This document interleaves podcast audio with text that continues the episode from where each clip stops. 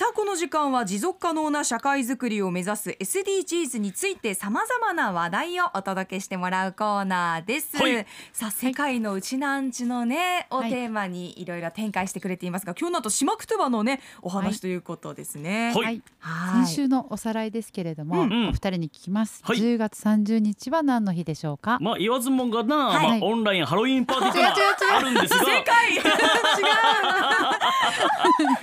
まあそれが第一として、まあ世界のうちなんちの日でもあると、うん。そうですね、はい。沖縄県で制定されましたよということで。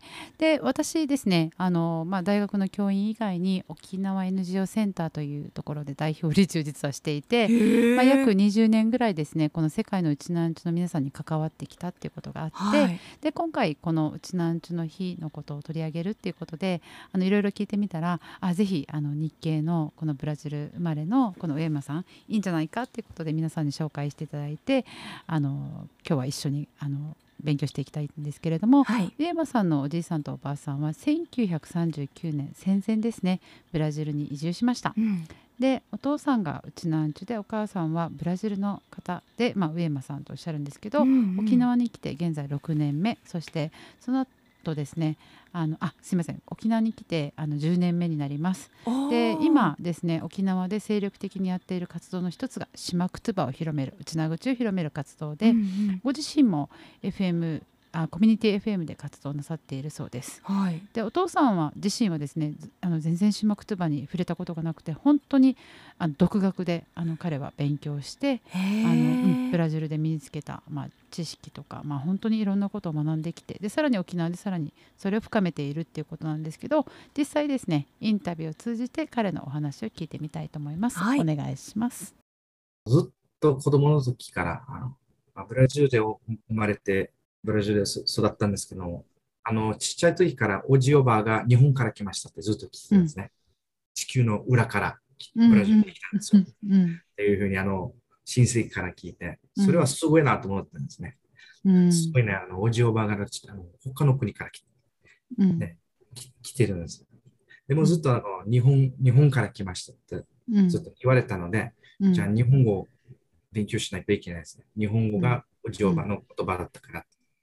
で、実際日本語教室通い始めて、えっと、初めて通ったのが、まあ、6うん7歳。でも、ちょっと日本語の勉強をやめた時期があって、うんでまた16歳の時にまたうん日本語の勉強を再開うんしたんです。日本語の先生たちはみんな本土の人で、うんもちろん一般の日本の文化も教えるんですね。なんか、なんか違うなと思ったんですね。自分だけが。うんうん。他の日系の友達はなんかまあみんな多分ね、ちょそういう違和感感じてなかったと思うんですけど。うん。でも自分はなんかなんで自分の親戚だけがなんか違うなと思って、とても好きだったんですけど、日本語の勉強とか、ねうん。日本の文化とか、そんな、うん。なんていうかね、日本の伝統を学ぶこと、うん。とても好きだったんですけども、うん。でもなんか親戚が聴いてる歌とか、それと、あの、まあ見た目も、まあ自分はハーフなんですが、うちのおばさんが、あの、うん。お父さんの妹がうん。か100%うちなんちゅうなのに、あの、顔も違うんです。色もちょっとうん。黒いし、目も大きくて丸丸い。うん。だからななな、なんで違うかなと思ってたんです。で、うん。お父さんに聞いたら、おじおばが日本のどこ出身って聞いたら、うん。お父さんは沖縄だよって言ってうん。あ、沖縄って。で、実際沖縄のことを調べたら、うんいろいろ発見ししたんですね。うん沖縄は昔、琉球国でした。うんうんの文化も持っていましたが、うんその地元の言葉もありました。それ、ね、初めて知ったときに、本当にち、すごい広い世界が、違う世界が広がったって感じです。うんあ、じゃあ、日本もも、でもなんかおじおばのこともっと知りたいんだったら、沖縄についてもっと勉強しないといけないです。うん。私もともと言葉が好きなので、うちなあの沖縄の言葉を勉強しないといけないと。うんうん。はい、この周りと自分たちの家族がなんか違うというところから、うん。まあ、歌がね聴いてる歌が違うっていうのが私ちょっとびっくりしてやっぱりその土地でこう生まれいずるものじゃないですか歌って。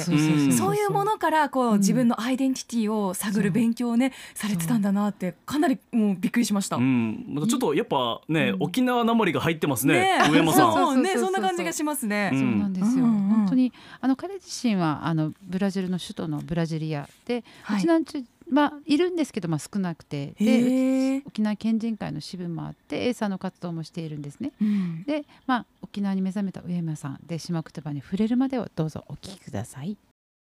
おじはあの生まれる前に亡くなったんです。だから会ったことないんです。写真でしか見たことない。だから実際喋ることができなかった。うんで、おばあは自分が6歳の時に亡くなったんです。だから、おばあのイメージはただ車椅子でずっと座ってて、うん意味のわからないことばかり喋ってたってイメージしか残ってないです。だから、おじおばがどんな人だったのかうん知,、うん知るために、うんおじおばの母国語をうん学んだら、大体考え方が把握していくんじゃないか。うんでも、おじは明治生まれです。で、おばは大正生まれ。ねうんはい。で、その人たちの、そうその時代の人たちの母国語は日本語ではなくて、沖縄の言葉になるんです。そうだね。うん日本語は第二言語になる。だから、内縄口を勉強することにしたんです。だから最初は独学で。自分はあの、なんていうかね、言語学に興味がうんうんずっとあったんですよ。だから本読むのが好きです。一応、内縄口と琉球の言葉と日本語はうん一応同じあの言語のグループに入る。うんうんだから、日本語を大体分かれば、大体比較できるんです。自分母国語はポルトガル語なんですけど、うんも私たちがスペイン語も分かるんです。似てるから。うんイタリア語も大体分かるんです。うん大体通じる。うんで、フランス語は通じないんですけど、でも、う実際勉強してみたら、すぐ、ああ、なるほどね、みたいな。うん琉球の言葉と日本語が同じ関係なんです。だから、言葉を比べながら勉強できるんじゃないかなと。うんで、その時にもう日本語教室も通ってて、ある程度うん日本語の知識を持ってたんですね。三振もややり始めて、うんおじの三振、おばあが自分にくれたんですね。沖縄民謡は全部内縄口じゃないですか。うんうん最初は、この歌詞の意味をしうんが知りたいです。だからそれで、なんか、大体書いてる歌詞を日本語に比べながら、大体これかなと。よく助かったのが、なんか、歌詞に漢字も書いてるんですよね。ああそうだね。まずはその書いてる漢字を日本語の辞書で調べるんです。うんもし同じ単語があったら、ああ、うんこれだな。うんなかったら、多分、多分これは多分古い古典日本語にあるかもしれない。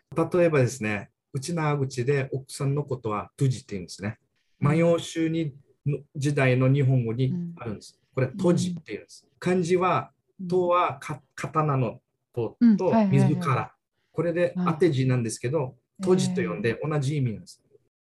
わあこれこれをブラジル一人でで勉強されてたんですよ一人でね。最初やってたそうですずっと。はあ。うん。すごいなあ。万葉集見てたんだ。そう。ん。で古語に戻って、はい。そしてだブラジルで SNS がまあ広がってきて、うん。やようやく音声であのサンパウロとかこの間出たような、はい。ねあの沖縄人沖縄人がたくさん住むような方々と交流することによって初めて音声で聞くことができたっていうことでそこからまた世界観が広がっていって自分でずっと独学でやったものが音がつながってさらにぐっと広がっていったっていう経緯があるんですね。この比較することが大事とね、そうですね。おっしゃっていましたけれども、こううん文字でずっとそれをやってて、音で聞いた時すごかったとでしょうね。てもなんかもう世界観が広がったしでそれをい一つの家族だけではなくていろんな方々いろんな世代にこれはあなた方の地域ではどう使ってましたか？あなたの世代ではどう使ってましたか？っていう聞き方をずっとしていったそうなんですね。うんうんで、まあ、18歳から24歳ぐらいまで独学でその後、まあ本当に広がっていってで今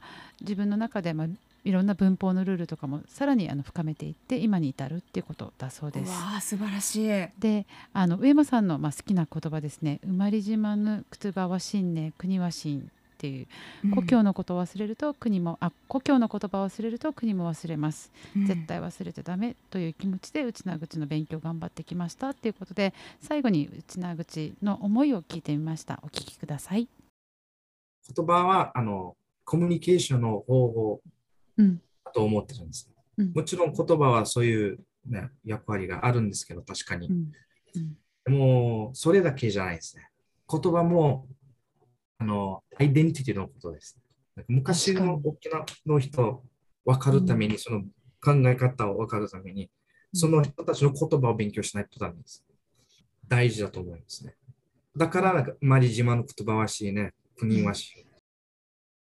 はい、ううんん心を言葉で紡いでいくわけだからその言葉を理解することが、うんまあ祖父祖母そして琉球でそう住んでた人たちのことを分かるっていううん。ことなのかなって今メッセージ聞きながら思ったんですけど、素敵ですうんね。確かに情報伝達のねツールだけじゃないと。ね、島言葉とかうちなんちゅあのうちあうちな口が大事って私たち言ってるけどこれを世界のうちなんちゅの方々が本当に大事にしてることから逆に学ぶ、うん。という意味では本当に世界のうちなんちゅの方々とつながるとか島言葉をしっかりと世界中に広げていくっていうことが私たちにすごく求められるなっていうふうに思っています。はい。うん。でその中で私もですね、まあうん皆さんにあのお聞きしたいんですけど大事な私たちにとっての島言葉、はい、何かクガニ言葉ありますか？お二人は。あ私好きな言葉は、うん。我がマクトゥチクチ人のためにすれば、チュヌタミンドゥヌタミヌナタルっていう情けは人のためならずっていう、うん。自分の誠を尽くして何かに取り組むことではい。人のためになるし、うん。ひいては自分のためになる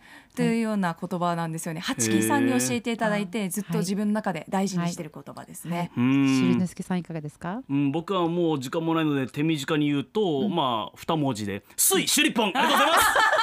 ありがとうございます。私はあのしあのあれです。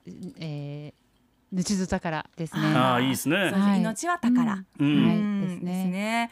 もう本当、うん。たのクガニクトゥマが私たちの生まれ島で育まれてきた言葉で紡がれていて、はいそれが世界のうちなんちをまたつないでくれてるんだって思うと、はい。やっぱり込み上げてくる思いっていうのがありがたいですありますよね。うんはい。あと歌ねうん、歌ねね本当ね。い今日はブラ、うん、はい、引き続き来週まであの私たちやっていきたいと思っていますのはいで、よろしくお願いします。玉城直美のスクープ SDGs でした。ありがとうございました。はいアップのポッドキャスト最後までお聞きいただきありがとうございました。生放送は平日朝7時から FM 九二一 AM 七三八 RBC アイラジオ。県外からはラジコでお楽しみください